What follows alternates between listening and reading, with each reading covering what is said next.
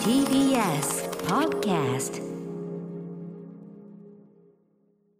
時刻は6時30分になりました。1月31日火曜日。TBS ラジオキーステーションにお送りしているアフターシックスジャンクション。パーソナリティの私ライムスター歌丸です。そして火曜パートナーの宇垣美里です。ここからの時間は特別企画マブロン年間ベスト特集2022今夜のゲストとなっております。はい、えー、お呼びいたしましょう。スタジオにお越しいただいてます。白夜消防の森田修一さんです。森田君よろしくお願いします。よろしくお願いします。いや久しぶりね。いやもう2年ぶりぐらいなんで、うん。えースタジオにおド越しいたキドキしました。だいたいやいや。全然口調がねこの感じは変わっておりませんが 相変わらずの森田君でございます、えー、まあ番組はねいつもあのズームではございますがね。あのリモートでご出演いただいております、森田さんのご紹介を私からいたしますと森田修一さん私が雑誌部下で2000年から連載しているコーナー マブ論担当編集者。もう何でしょうか？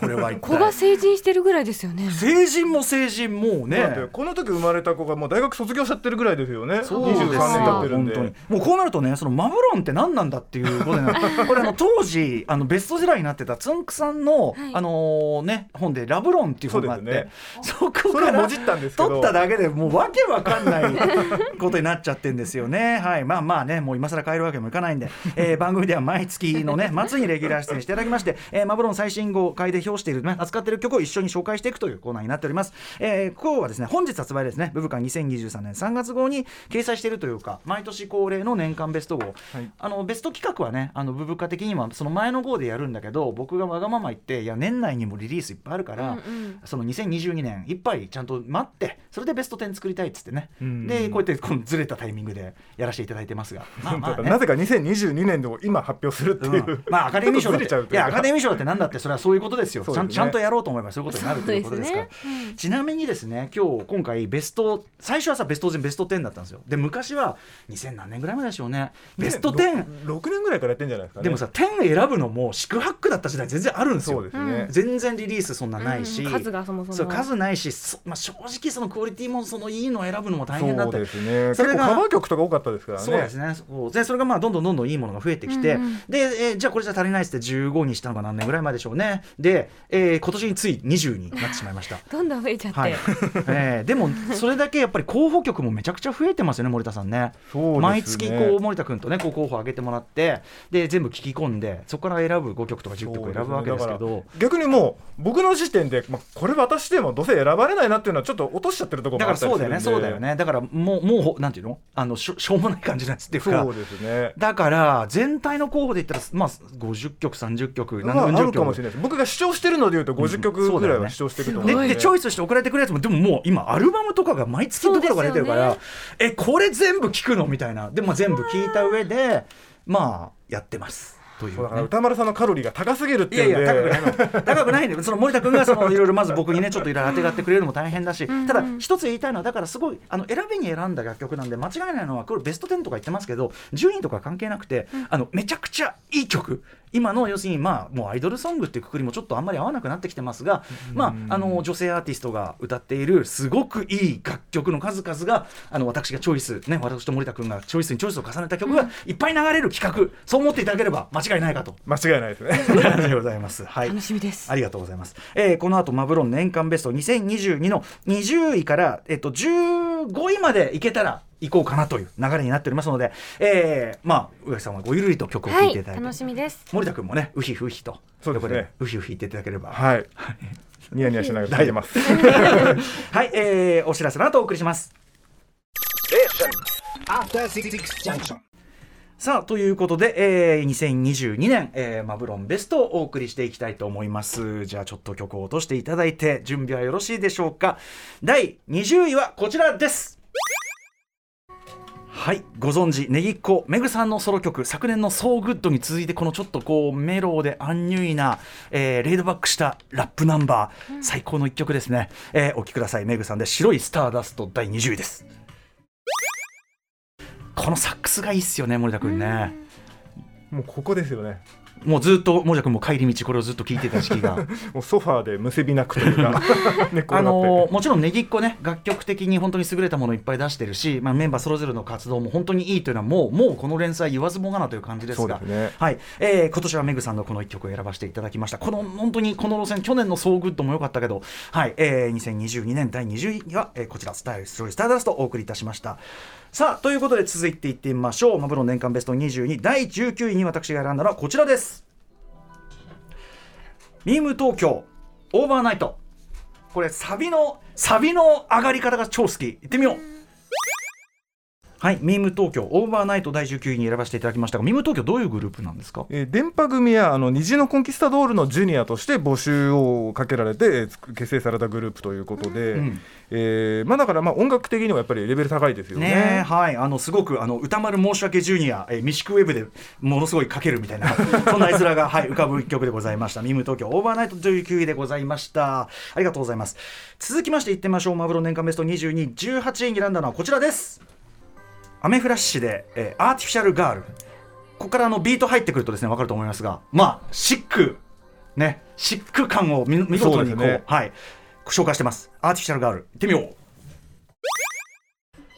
はい、アメフラッシュでアーティフィシャルガール。アメフラッシュはなんか割とこうクラブミュージック的なアプローチというか、そうですね。K-POP 的というか、うん、まああの K-POP 時代にこうふさわしい日本からの回答っていうか、そうですね。これはえっとグループとしてはスターダスト？そうですね。あの、うん。桃色クローバー Z の、えー妹分という形で、えースタートしたんですけど、もとも最近とガラッと。アイドルも、まあ、もうちょっと日本型アイドル地区だったのが、はい、こういうモードになって、はい、これ、まあ、あのアーティフィシャルガールもすごくこうシックっぽい、まあ、例えば BTS のカバあのバターとか、はいいはい。ろいろありますけどこのちょっとこのあのピッチをこう揺らすこの気持ち悪い感じとかこれなんかすごいあの独自解釈というかすごいかっこよくやってると思います、えー、アメフラッシュでアーティフィシャルガール他のシングルもすごい良かったです、えー、アーティフィシャルガールを、えー、18位に選ばせていただきました。ありがとうございます。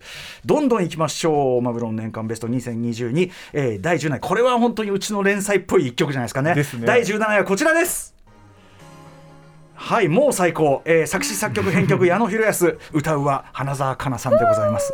アルバム、えーブロッサム最高のアルバムでしたがそこからお送りしましょう。花澤香菜さんで You Can Make Me Dance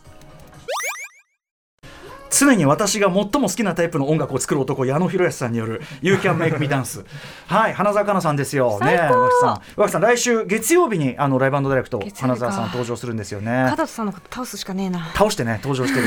ありがとう。まあ倒してといえば私花澤ともチュロス対決でもね、うん。ええチュロス仲間ですよ。て下げて上げて下げええて。花澤さんの口の中そしてひょっとしたら鼻腔の方にもチュロスが言ってたかもしれない。You can か make me dance はい。まあそんなことでもかっすごい可愛いしかっこいいし最高ですよねアルバムもとにかく最高でしたね。あれはもう良かった、本当にブロッサム。えー、ということで、そこからの1曲、花澤香菜さんで You Can Make Me Dance を、えー、17位に選ばさせていただきました。続いて、第16位、第16位は、やっぱりね、これもこのコーナーっぽいし、あとこの番組とも関係ある、この1曲です。行ってみようハロープロジェクト、えーまあいろいろこうメンバーを集めて作ったダンス選抜チーム、リップ、ね、えーの、まあちょっとこう、なんていうの、コラボ的な一曲ではありますが、えー Sunset Summer Fever、西寺豪太さん、えー作った一曲です。最高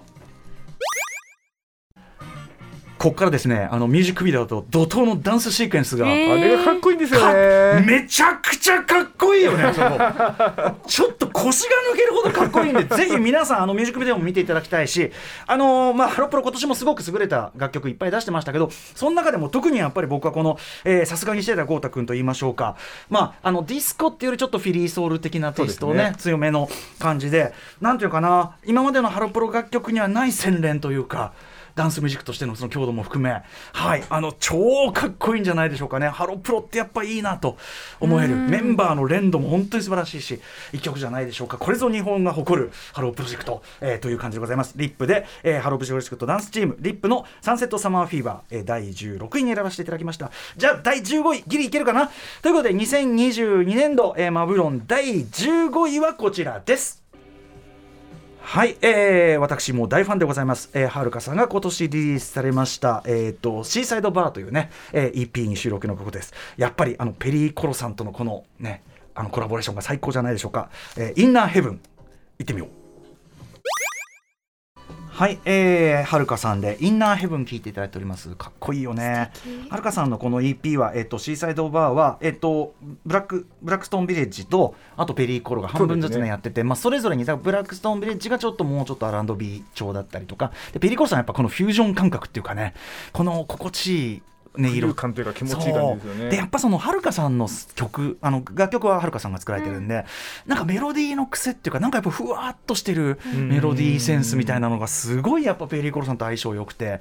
いやもうあの何度でも聴けば聴くほどいい味が出るという、えー。これが1位じゃないってとんでもないですよね。1位です。はるかさん、これ1位です。だからもうこ、結果1位。うんここから先は全部1位だと思ってください。えー、2022年のもうちょっと時間いけそうなんで、第14位もやっちゃいましょう。第14位は、えーこのはるかさんと元同じグループです。この方の曲です。行ってみよう。はい元エスペシア、えーこちら脇田もなりさん。我々がねもうねもうみんな大好き脇田もなりさん、えーこれから大きい第14位はラ・シャングラリア。シャングリラ。えっ、とあれですね。ドリアンさんとのやっぱりコラボが最高です最ね高です。去年もやりましたよね。1そうですね。年前も。あとあのし今年早々だから2023年ベスト候補、えっとモナリの8ビート。これもドリアさん。あそうですよね。ドリアンさんとのあれで、まあ、これはとにかく、まあ、ドリアンさんと脇田モナリさんならではの本当に清涼感あふれる四つ打ちハウスビート。最高の一曲です。ラ・シャングリラ脇田モナリさんです。はい脇田もなりさん、えーラ・シャングリラお聴きいただいております、やっぱりドリアンさんとの相性が抜群という感じですかね。はい。えーということで皆さん驚くべきかここまでが第14位ということで。1位ではない。もうとにかくさっきから言ってるんですけどもう10だから2010年より前だったらもうあれですよさっきの例えばリップとか、うん。コンバット REC から電話かかってきてもう飲むぞと。すげえ曲出たから飲むぞ一晩あれだけで飲んでましたよね。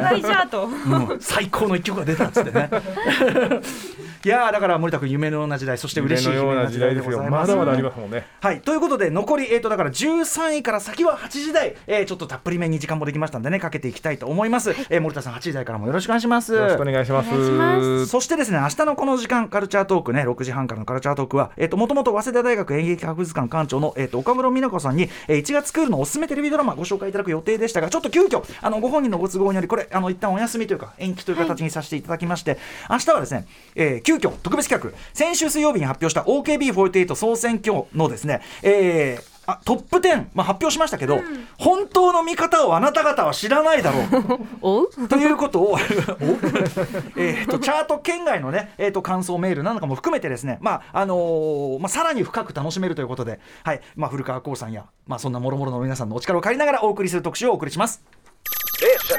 After Six Junction.